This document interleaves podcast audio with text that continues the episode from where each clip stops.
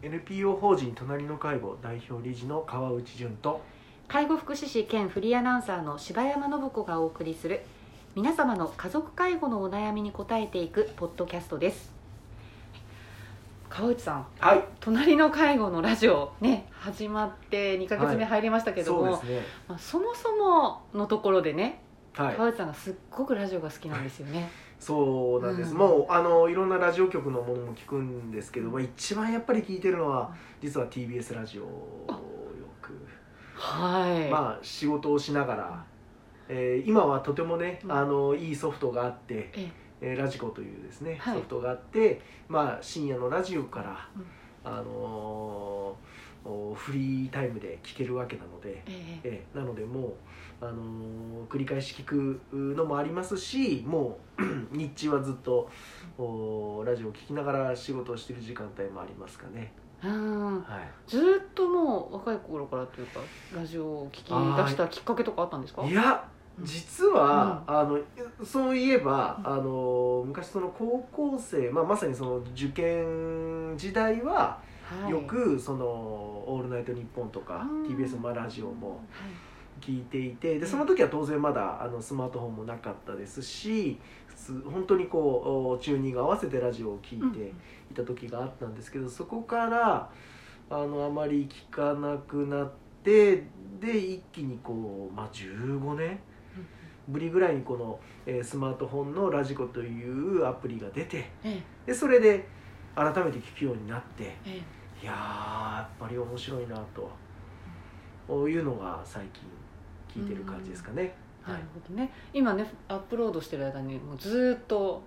ラジオの話をあそうですね。最近聞いたラジオのお話とか、ねえ。いやーもう相当なんかリスナーとして参加してるそうような実はまああのラジオネームは言えないですけど。あ言えないですね。言えないんです残念ながらちょっと言えないんですけど相当投稿はさせていただいて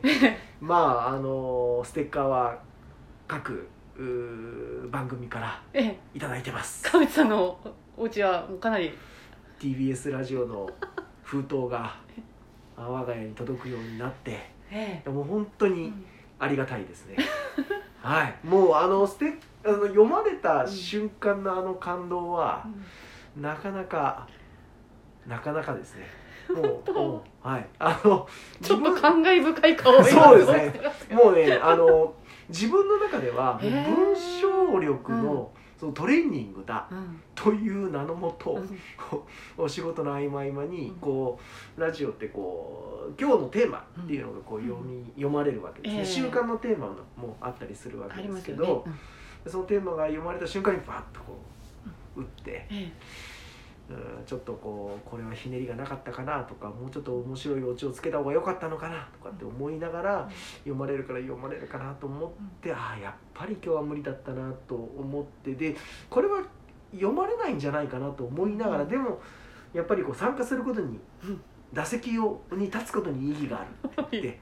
であのちょこっと送ったものが意外と取り上げられたりとかして。いやーだからねいやまあその時のこう集まり具合にもよるかもしれないんですけど、うん。でそれであのステッカー以外に景品とか送られたりとかするとプレゼントもいただいたりとかすると、まあ、それはそれでまた嬉しかったりして、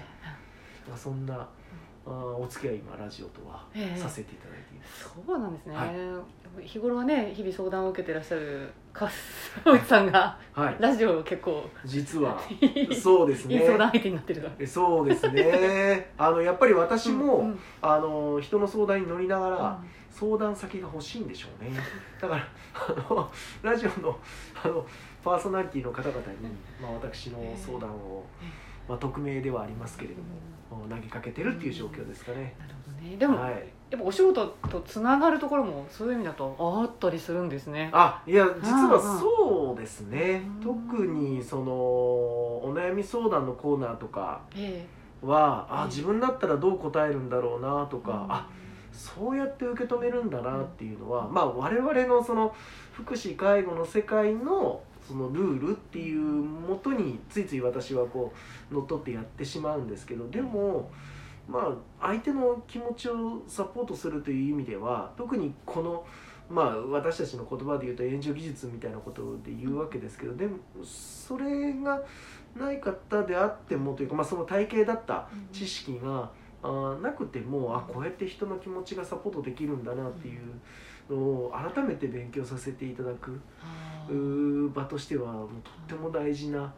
時間だったんだなと、まああのそそれを最初から狙って聞いてたわけではなくてただ面白くてあの聞いてたわけですけど。あのタイムフリーエリアフリーを、ね、あのプレミアムを課金して、あの聞いてるわけですけど 地方出張に行ってもいつもと同じラジオを聞くっていう聞ける感じにしてるわけですけどただ、あの改めてああこういう話し方とかこういうこう持っていき方とか特にこうお、まあ、このラジオもそうですけどこう声しか伝わらないので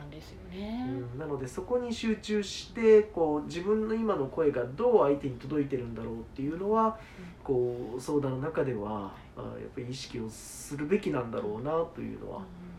強く強く感じましたね、そうですよね。はい。ね、そんなラジオに熱い川内さんと今日もお届けしていこうと思います。すね、はい、はい、お願いします。よろしくお願いします。はい、それでは今日のお悩み王さんからいただきました。我が家も誤嚥性肺炎で再び入院している父が来週には退院してくることになりそうです医師から胃ろうを勧められていますがその選択はせずいよいよ看取りを視野に入れた在宅介護となりそうです主治医はこのままで良いのか？訪問介護をどれだけ入れるか？体格の大きな父を母が一人で見るにはそれでもカバーしきれない部分もありそうで私も多少行き来する覚悟をしていますが週末に主治医に会って病院にも行き詳しく状況を聞いてみてと思っています。川内さんが書かれているようについ子供の自分が何とかという気持ちになってしまうものですね。私の場合は母が倒れないように母の負担をなるべく減らしてそして母が躊躇しているサービスの利用なども含めて一緒に考えて進めていけたらと思っています。私が平日行き来するにあたり子どもたちの預け先も今回の休園休校春休みを受けてどうしようかと考えています。というご相談です。ね、お父様がねそうですね。まあ、養子屋に入ってきた方ということですけれども、はい、はい、まあこういう状況の時ってご家族は、まあいろんなその選択をまあ迫られるわけなんですよね。本人が選ぶだけではなくて家族としての意見をこうもう求められてくるわけなんですけれどもうんまあ私はこういろいろ悩まれてる方例えばあのご自宅で頑張って介護してきたんだけれども、まあ、いろんな理由で老人ホームを選ぶべきなのかどうなのか一回入院をしてその先家に在宅に戻ってくるのかそれとも、まあ、そこから老人ホームに転居をするのかとか。はい、あいろんなまあ選択を迫られるわけなんですね。その中でもまあ結構厳しい選択であるこの、まあ、胃ろうというこうこの方のようにこう誤嚥性肺炎があって、えー、口からこう食事を取られるとこう誤嚥をしてしまうリスクが高いのでで誤嚥性肺炎を起こすとこう熱が上がって苦しまれる、はい、ケースがやっぱり多いのでだったらじゃあまあ直接胃に栄養剤を入れる胃ろうというものを増設して、まあ、あの生命を取り留めていくっていう方法もあるんですと。えー、でこれをするかしないかというのはご家族にとっては非常に厳しい選択になるんだろうなとは思うんです。でただまああの先ほども挙げたようないろんな選択を迫られていく時に大事なことは、まあ、どんな選択をしても残念ながら後悔をゼロにするっていうことは正直言って難しいと言われていますあのご自宅で相当看取りケアに関わったお医者さんとこの前もお話をしたんですけどやはりこう後悔をゼロにっていうのはなかなか厳しいですと。でただその後悔をなるべく少なくする方法はあるんですと。で、えー、少なくする方法それはどうしたらできるかというといろんな人に相談をしながらこう決めていくということで、えー、後悔を少しずつ少なくすることができるんですと。後悔を強くしてしまうのはやはり全部自分で決めなきゃいけない全部自分で背負うんだとこの選択は私がしたんだからあとは自分が全部責任を持たなければならないとなるともしかしたら別の選択肢を選んでいったならばもっと違う結果が得られたんじゃないだろうかっていうふうに思ってしまうわけなんですよね。えー、ただ残念ながらどっちを選んだからこうなるっていうのは人の人生なので、えー、100%比べられるものでは実はないんですよね。はい、ですよねうんなので、まあ、私はこう選択に迷われてる方々によくよくお伝えするのはその考えるプロセスがすごく大事ですと。でなぜかというとその時に、まあ、今回で言ったらお父様のことをお父様ってどんな人だったのか。あもしお父さん自身だったらどういう選択をするんだろうっていうことを必死になって周りがこう考えていくわけですよね。でそれをこう考える時間が何よりも親孝行だし家族孝行な時間だと思うのでその時間をしっかりそのプロセスを取っていただいた結果何を選んだかはあそのどれを選んでも私は正解だと思うんですよね。いうとやっぱりこうこのプロセスが大事その時間がとても大事なのでそこを大事にしましょうねとでもっと言うとそういう時間が取れるように、こちらがしっかり余裕を持っておける必要があるかなと思いますしそこに、まあ、第三者の人、まあ、ケアマネージャーさんなのかソーシャルワーカーさん病院に入院してれば病院のソーシャルワーカーさんを入れながらあの家族の中での話し合いにこう少しこう客観的な目線も入れながらこう結局はこのお父様にとって何が最善なんだろうということを考えていただいたらもうそれで私は十分なんじゃないかなと思いますし、まあ、私が相談の中でいつもさせていただいてるのはその選択に自信を持ってくださいとお伝えしてますし、えー、決して、えー、それで起きていくことに後悔はあのゼロにはできないけど強くするしすぎる必要はないんですよとその時間が一番大事だったのでっていうのをよくよくよくお伝えしています。のであのまあこの色を進めたけれどもその進められたんだけれどもその選択をせずっていうところが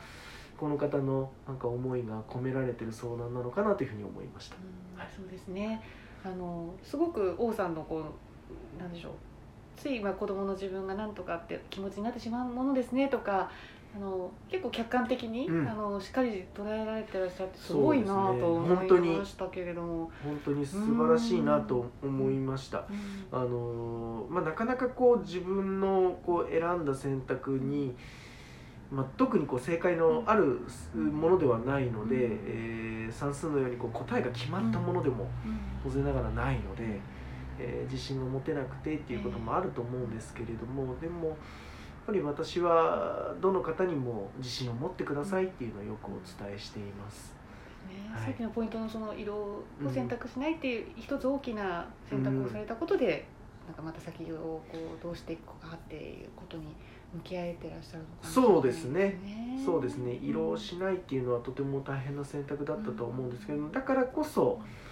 できることもたくさんあるんじゃないかなと思うので、なのでもうぜひあのいいお父さんとの時間を過ごしていただけるといいのかなと思いました。本当にそうですね。はい、はい、王さんありがとうございました。ありがとうございました。皆様の家族介護に関するお悩みを募集しております。ラジオネーム、年齢、性別、家族介護のお悩みをラジオアットマーク老人介護ドットコムまでお送りください。